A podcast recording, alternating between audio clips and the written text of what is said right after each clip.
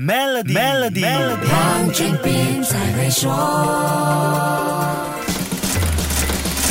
你好，我是黄俊斌。全世界在二零二一年一共诞生了五百一十七家独角兽企业，这是二零二零年的四倍。而美国仍旧是独角兽企业最多的国家，全年养出了三百只独角兽，占了全世界总数的将近百分之六十。到二零二一年为止，美国的独角兽企业总数是四百八十八家，在全世界也是 number one。中国在二零二一年一共培养了四十家独角兽企业，独角兽企业的总数是一百七十家。无论是新诞生的独角兽数目，还是独角兽的总数，它都紧随在美国之后，排在世界的第二位。如果我们看 CB Insights 截至今年二月二号的更新数据，全世界有一半的独角兽来自美国，中国占了百分之十七，印度以百分之六追到了第三的位置，充分发挥了这个亚洲古国的科技实力。有两家企业变成了巨大的白角兽 h e c t o c o n 那就是世界上估值最高的字节跳动和和估值第二高的 Space。X 来自中国的字节跳动旗下有抖音和 TikTok，SpaceX 就是世界首富 Elon Musk 造太空船搞太空旅游的那一家公司。这样介绍你就明白是哪一家公司了。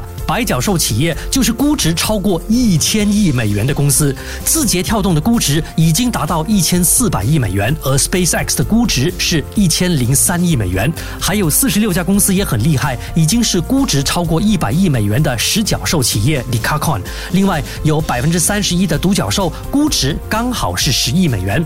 目前世界上年纪最大的独角兽企业几岁了呢？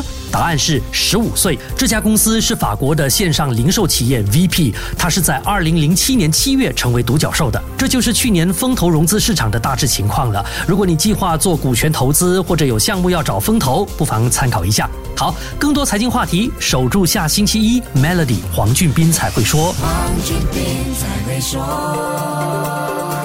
现在就通过 Maybank SME 抓住新商机，详情浏览 maybanktoyou.com 的 my slash SME 或致电幺三零零八零八六六八，需符合条规。